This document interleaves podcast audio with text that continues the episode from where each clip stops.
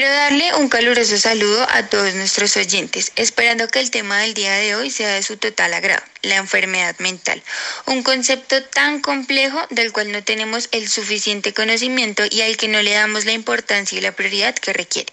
Sabremos de qué trata, cómo influye en nuestra vida y cómo la conciben los diferentes paradigmas. Comenzaremos hablando sobre la enfermedad mental según el paradigma de la modernidad. Una persona mentalmente trastornada se puede definir como aquella que tiene en cierto grado problemas en su interacción social, ocupacional, personal o afectiva. Un ejemplo de esto puede ser carecer de amigos. Este puede ser un indicativo de tales dificultades o la pérdida de trabajo por problemas de carácter emocional. Por otra parte, también es considerado que un nivel de ansiedad desmesurado o un sufrimiento subjetivamente claro basta para que alguien pueda ser diagnosticado con una enfermedad mental. El paradigma de la modernidad supone que la cultura y las relaciones pueden generar salud o enfermedad mental, según la influencia que tenga éste sobre las personas. Ahora bien, tanto el comportamiento como el mundo de los vínculos humanos están entrelazados en ella. Esto quiere decir que necesariamente los cambios en el entramado vincular y las interacciones que se generan a nivel sociocultural pueden generar ciertos trastornos o enfermedades mentales. Estos serían sucesos de importancia dentro de un momento histórico determinado y serían establecidos como una desviación de las normas que definen el modo en que las personas deberían pensar, sentir, aprender, percibirse a sí mismo y percibir su entorno. Dicho esto, podemos decir que los seres humanos no sufren subjetivamente de un modo independiente de la época en la que se encuentra, sino que se podría decir entonces que el momento histórico en que surge la reflexión y el concepto de enfermedad mental es preciso de dichas concepciones. Ciertamente, de lo que se trata la enfermedad mental es de la pérdida de los estándares del sujeto moderno, del deterioro de la y la disciplina de sí mismo. Por último, podemos decir que la enfermedad mental ha extraviado en las personas en mayor o menor medida los valores más caros de la sociedad, la razón y la autonomía. Según el análisis de Foucault, el concepto de enfermedad es un hijo del mundo maquinal y matemático trazado por el esfuerzo cientificista de los modernos y el empuje racionalista de los ilustrados. Desde otro punto no menos importante, como el paradigma posmoderno, entiende la enfermedad mental o la considera más bien como un fenómeno derivado de múltiples estímulos y factores de riesgo, en los cuales influyen los valores, las relaciones sociales, el consumismo, la moda, la violencia, las creencias que cada uno de los individuos tenemos o el agotamiento de ellas mismas.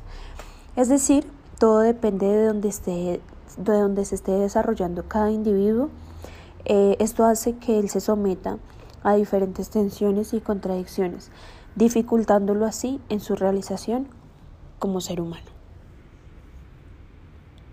Hablaremos ahora del concepto de enfermedad mental. La enfermedad mental es una alteración de tipo emocional, cognitivo y comportamental, en la que quedan afectados procesos psicológicos básicos tales como la emoción, la motivación, la cognición, la conciencia, la conducta, la percepción, la sensación, el aprendizaje y el lenguaje, lo que dificulta a la persona tener una adaptación adecuada al entorno cultural y social en el que vive y crea alguna forma de malestar subjetivo. Vale la pena resaltar además que es un tema que carece de priorización y de importancia dentro de nuestro entorno es ahí cuando nuestro trabajo como psicólogos carece de fuerza y de objetividad por parte de nuestra sociedad.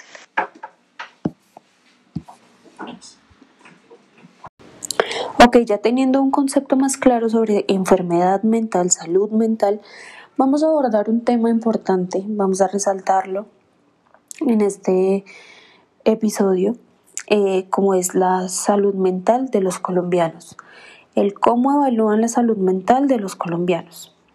Según el Estudio Nacional de Salud Mental de Colombia 2003, dos de cada cinco personas han presentado o presentan algún trastorno mental.